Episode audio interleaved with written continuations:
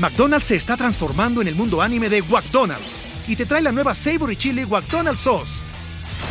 Los mejores sabores se unen en esta legendaria salsa para que tus 10-piece chicken wack papitas y Sprite se conviertan en un meal ultra poderoso. Desbloquea un manga con tu meal y disfruta de un corto de anime cada semana. Solo en McDonald's. ba ba ¡Go! En McDonald's participantes por tiempo limitado hasta agotar existencias. Kansas City está repleto de fantasmas en sus muros, anuncios que se convirtieron en huellas indelebles que atestiguan el paso del tiempo. El draft de la NFL tiene episodios icónicos que con los años se han convertido en leyenda. Ambos mundos confluyen en Union Station en abril del 2023. Los fantasmas del draft. Los fantasmas del draft. Discusiones y relatos de los momentos que han marcado historia con Mauricio Rodríguez y Jorge Tinajero. Cuando Peyton Manning fue interceptado por Asante Samuel para un touchdown de 39 yardas en el campeonato de la Conferencia Americana 2006, nadie creía que los Indianapolis Colts podrían vencer a los New England Patriots de Tom Brady. Una de las rivalidades históricas de la NFL parecía llegar a su fin al mismo tiempo que Samuel anotaba el touchdown que pondría el marcador 21 a 3. El encuentro significaba más que un viaje al Super Bowl. Estos eran dos de los mejores quarterbacks en la historia de la liga, peleando por sus respectivos lugares en la discusión de ser el más grande de todos los tiempos. Tom Brady. I'm Tom Brady. I said, I know who you are. You're our sixth round draft choice. Y Peyton Manning. With the uh, first pick of the draft, the Indianapolis Colts select quarterback, University of Tennessee, Peyton Manning. Ambos terminarían con un total combinado de nueve victorias de Super Bowl, ocho premios MVP y 10 menciones como parte del primer equipo All Pro. Hoy en día no puedes hablar de uno sin el otro. No hay un Tom Brady sin un Peyton Manning y no hay un Peyton Manning sin un Tom Brady. Son parte de la misma era y la misma exclusiva categoría de corebacks. Y aunque sus carreras van de la mano, no pudieron haber empezado de manera más diferente en el día en el que se convirtieron en jugadores profesionales, el draft de la NFL. En 1998 se enfilaban dos prospectos en la posición de quarterback como potencial primera selección global, misma que poseían los Colts, Ryan Leaf de la Universidad de Washington State y Peyton Manning de la Universidad de Tennessee. El debate no culminó hasta el día en el que comenzó el draft sobre quién debía ser tomado por los Indianapolis Colts, porque las fortalezas de uno eran debilidades del otro. El brazo fuerte y poderoso de Leaf, con su capacidad atlética, eran habilidades que no podían ignorarse, y ante eso competía el hijo de Archie Manning. Y ser el heredero de una de las estrellas de la NFL no fue fácil para Peyton. Rechazó la opción de jugar para Ole Miss, universidad en donde jugó y se graduó su padre, y que vio como un lugar donde no le aportaría al inicio de su carrera colegial. Sentía que por estar ahí ya sería considerado el mejor sin haber participado en una sola jugada. Bueno, fuese a donde fuese, la titularidad le esperaba. Por otro lado, los Colts estaban decididos a tomar a su siguiente quarterback franquicia con el antecedente del draft del año 1990, cuando tomaron a Jeff George con la selección 1 global. Después de cuatro temporadas y un récord de 14 victorias y 35 derrotas, George dejaría Indianápolis. La presión estaba muy fuerte con miras al draft de 1998. Pero la ética de trabajo, inteligencia para el fútbol americano y compromiso que lucían como los principales atractivos de Manning como prospecto, mismos que eran intangibles, convencieron a la gerencia de Indianápolis para seleccionarlo. Aunque también pudieron haber sido las palabras que le dijo al dueño de los Colts, Jim Irsay, antes de ser tomado en el draft. Me gustaría jugar para ti, pero si no me seleccionas, les patearé el trasero por los siguientes 15 años. Ante eso, cualquiera estaría convencido de seleccionarlo. La evaluación de Tom Brady como prospecto era muy contrastante a la de Peyton Manning. Proveniente de la Universidad de Michigan y con la pesada losa sobre sus hombros por perder la titularidad ante Drew Henson, flamante prospecto de high school. McDonald's se está transformando en el mundo anime de McDonald's y te trae la nueva Savory Chili McDonald's Sauce los mejores sabores se unen en esta legendaria salsa para que tus 10-piece chicken wack papitas y Sprite se conviertan en un meal ultra poderoso. Desbloquea un manga con tu meal y disfruta de un corto de anime cada semana. Solo en McDonald's. baba ¡Go! En McDonald's participantes por tiempo limitado hasta agotar existencias.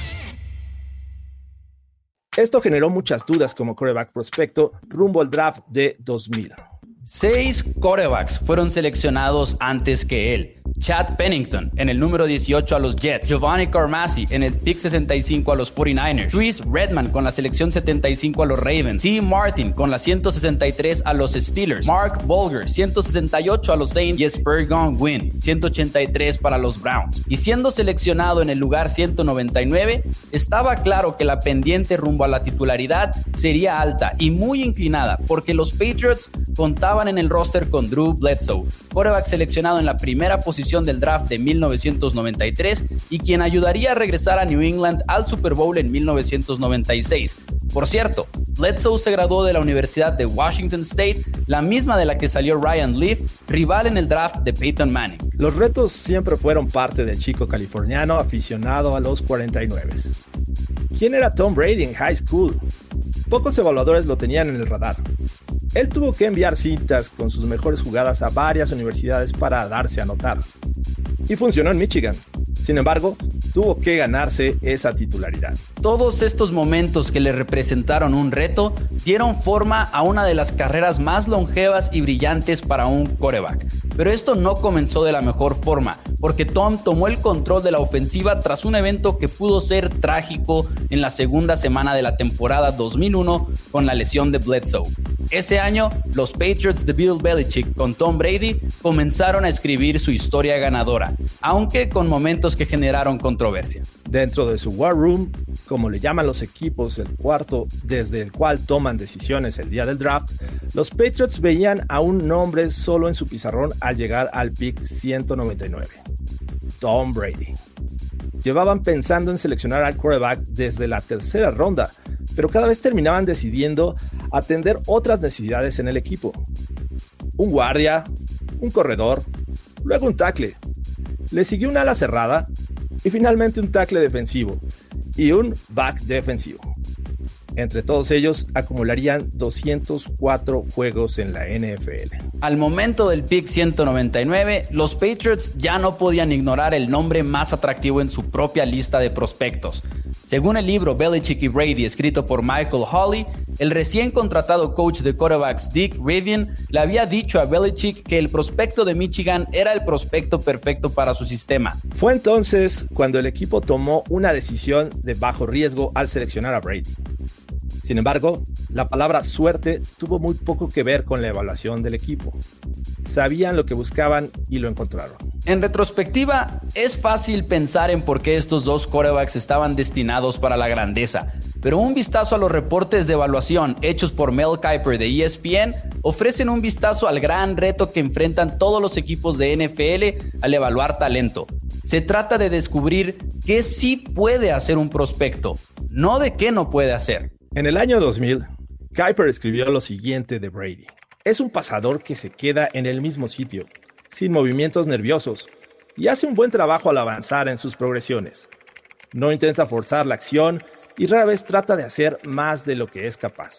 En el nivel profesional, su falta de movilidad podría surgir como un problema. Y será interesante ver cómo le va cuando se vea obligado a tomar más riesgos en el campo. Kuiper expresaba mucho menos dudas acerca de Manning, quien hasta ahora es considerado uno de los mejores prospectos en la historia. Y cito, no proporcionará la dimensión adicional de un Steve Young, pero no puedo pensar en un jugador que preferiría tener bajo el centro dirigiendo a mi equipo de fútbol en la batalla. Manning ganará y ganará a lo grande en el nivel profesional, siempre y cuando, por supuesto, reciba la asistencia necesaria de sus compañeros de equipo y de la organización. A pesar de dicho análisis tan prometedor, el mismo Kuiper calificaba como mejor prospecto a Ryan Leaf, quien terminó jugando 25 juegos en su carrera de la NFL. Un recordatorio más de lo difícil que es analizar a estos jóvenes jugadores.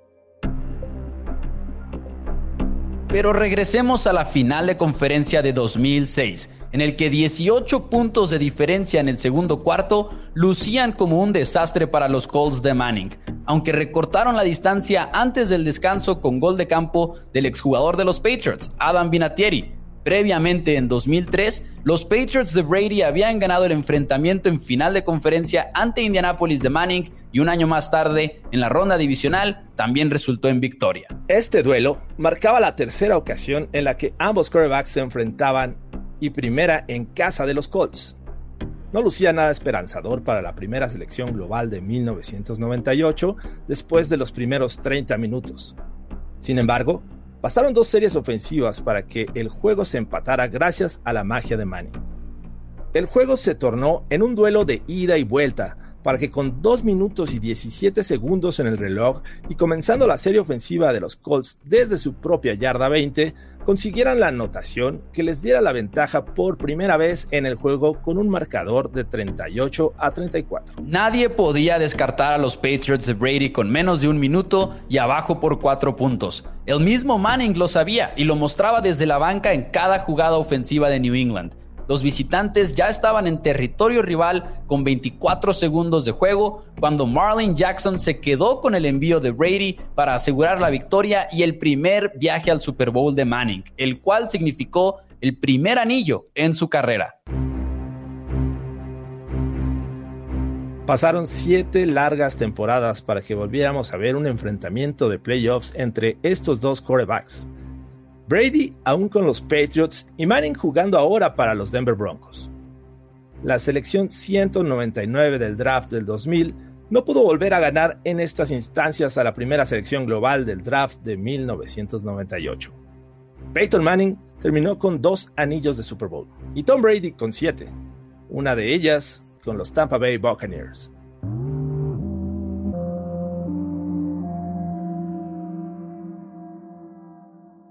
La historia de dos corebacks surgidos de estrategias opuestas para seleccionarlos es un claro fantasma del draft de la NFL. Uno ocupando su primera selección global para ir con uno de los mejores prospectos, pese a no ser el mejor atleta. El otro decidió seleccionar a un coreback en la sexta ronda porque algo en él como jugador les llamó la atención. Y si se equivocaban, no pasaba nada. Un simple coreback que podría servir ante una contingencia. Ambos consiguieron una producción combinada de 161.154 yardas lanzadas, cerca de la décima parte de la distancia entre Foxborough e Indianapolis. Manning lanzó para 539 touchdowns, casi el doble de lo que consiguió Johnny Unitas en su carrera, a quien realizó un homenaje usando el número 18, casi el 19, y los botines altos. Brady lanzó 649 pases de anotación, más del doble que su ídolo Joe Montana. Estos números serán difíciles de replicar entre jugadores que crearon una de las mejores rivalidades entre quarterbacks de la NFL. Ellos, y porque la historia ahora nos lo dice, resultaron ser dos de los mejores que hayan jugado la posición de quarterback. Esto fue Los Fantasmas del Draft. Los Fantasmas del Draft.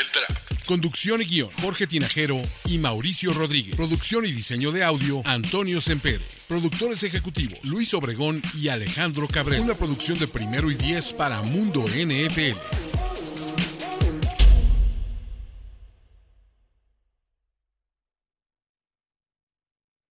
With lucky landslots, you can get lucky just about anywhere. Dearly beloved, we are gathered here today to. Has anyone seen the bride and groom? Sorry, sorry, we're here. We were getting lucky in the limo and we lost track of time. No, Lucky Land Casino, with cash prizes that add up quicker than a guest registry. In that case, I pronounce you lucky. Play for free at LuckyLandSlots.com. Daily bonuses are waiting. No purchase necessary. Void where prohibited by law. 18 plus. Terms and conditions apply. See website for details.